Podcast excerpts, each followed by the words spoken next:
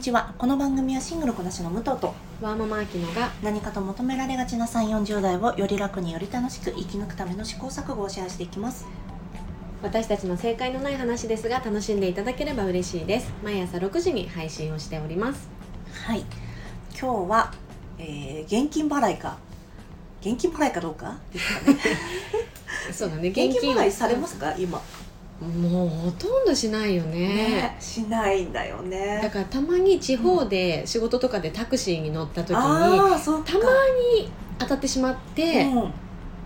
えっ？てなる時があるよね。あいたたたって時あるよね。そうそうそうああそっか、うん。そうだよね。だからあの少なからず1万円とかは常に入れとかないといけないなって思ってる私2000円ぐらいしか入ってないもん。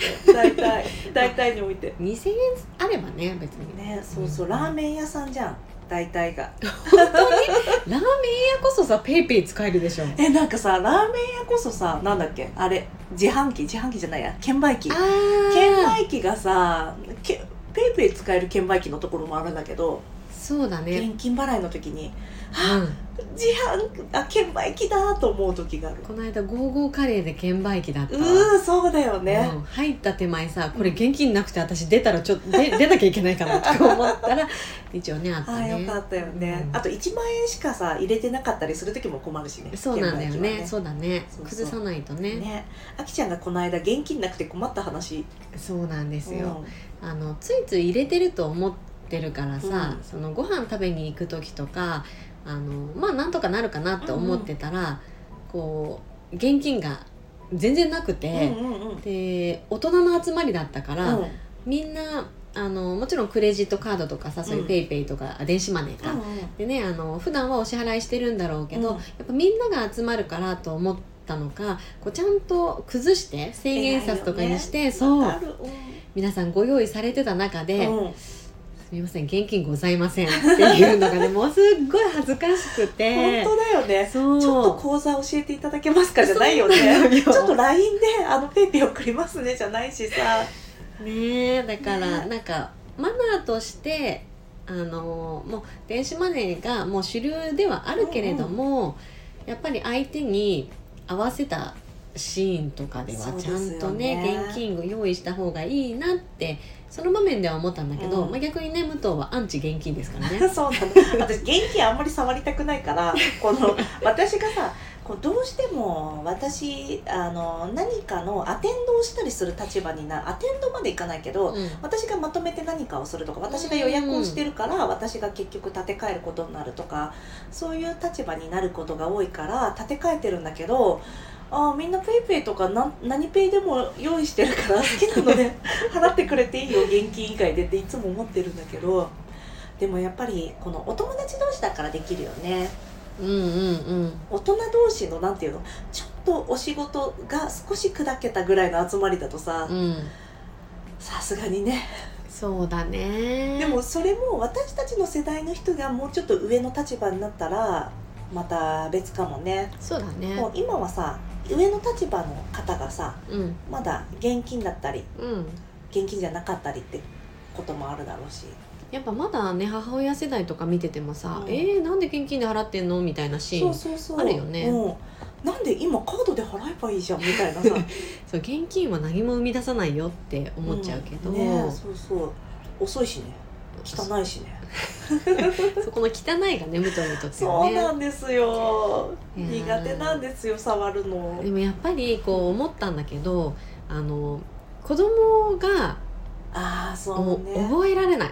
そうね。それはもう親の責任って思うけど、うん。多分1円玉とか見たことないんじゃないかなってあら。ちゃんともちろんねやってるご家庭もあると思うんだけど、うんうん。あのおお子様の買い物おもちゃみたいなやつでね、あるよね。我が息子にはね多分あのガチャガチャができる100円玉の 重要性しかね伝えられてないね。500円玉がいけてるっていうのは知ってる？500円玉どうだろうな。100円玉が一番魅力的に見えてんじゃないかな。なるほどね。ねお子さんのさあれお金の教育お金の教育ともまた違うけど、うんうん。なんかこういうふうにやろうと思ってますみたいなのあったりする？もうまあ、その今の課題としてそのまずコインと紙幣を覚えさせるっていうのはもちろんあるけど、あとはまだそこまでちょっと難しいかなと思ってはいるから、そここのお金でこっちとこっちが選べます。うん。うんあなたにとってどっちが重要ですかっていう選ばせるようにはしてる、なるほどね。ちょうどできることが。あそうそうそうちょうどその昨日の出来事だったんだけど、もうゲームセンターの前通ったらさもう UFO キャッチャーがやりたいモードになってしまうわけじゃない、なっちゃったんだけど、うん。だけどこのあとみんなでアイスクリームを食べようって話してたよねって言って、で300円でどっちがいいの？っていうふうに同じ価値を提示して、好きな方あなたにとって価値があるものを選びなさいってことね、そうなの。まあゲームセンターって言われてさなんとか選択したよね。アイスだろそこは。っつって全然教育してないね。そこさ難しいね。だってさ明らかにそっちの方が価値あるもんね。そうそうそう。だってアイスなんて言ったら後で買ってくれるもん別に。そうなんだよね、うん。そうそう。ね。親の欲しい答えは得られなかったっていうね、うん。きあの場面でしたけど私以前ですねあのちょっと話それちゃうんですけどあの「相談は踊るで」あのポケモンカードがうんうん。たまたま持ってたポケモンカードが2万円ぐらいになってた。でそれで、えーそれお母さんからのご相談だったんだけどで子供は売りたい。うん。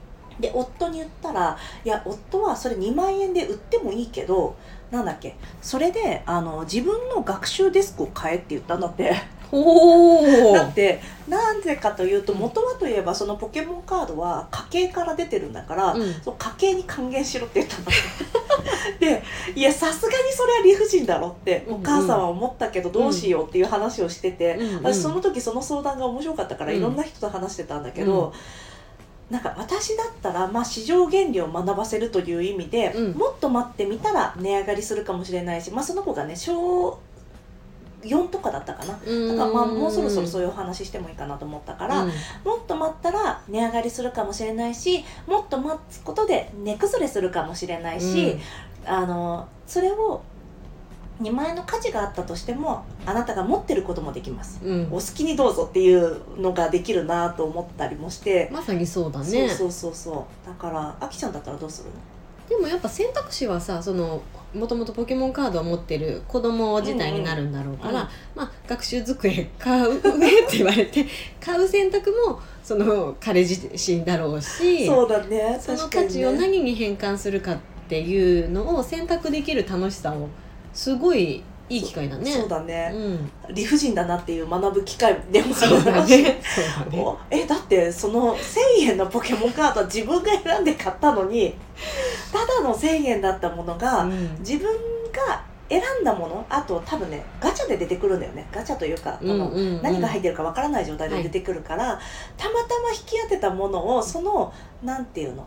えっ、と変数の部分が大きくて、たまたま値上がりしたものを親に取られるという理不尽な体験。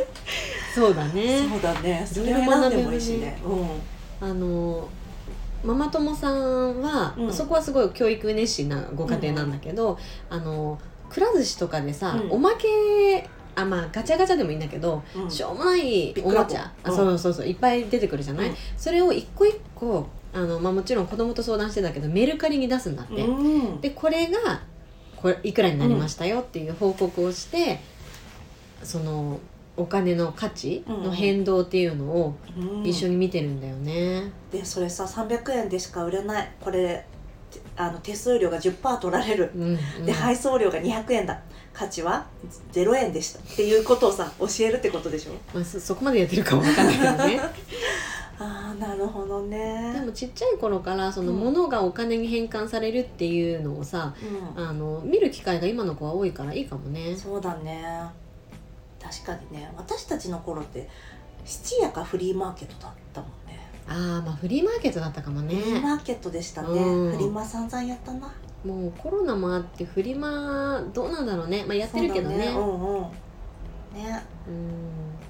メルカリもねコロナがあったからさその時みんな現金触らなくなったじゃん。そうだね。話戻すけど、うんそうだそうだ。現金の話だった。そうそう。だからその時やったぜと思ったのこれでみんなが現金汚いんだって思えって思ってたんだけどやっぱりねあのーなんだっけオフオフィスワークもね戻ったしみみんなリモートワークの人もいるけどやっぱオフィスワークに戻ってきてたりもするし満員電車もさやっぱ戻るしさうん。なあ変わらないものは変わらなくて困っちゃうなって思うことでもあるね。この23年かかっても変わらなかったものってそれこそ変えるのが本当に難しいことなんだろうねねえなんかオフィスで働く価値っていうのがなんかあるんでしょうね、うん。私は分かんないけどね理解できないけど、それもさん。やっぱりあの合理主義者とうん、人の顔を見て働く楽しさを改めて感じた人と、やっぱうん両極に分かれてあまあ確かにるね。雑談が大事みたいな話もね、うん。あるしね。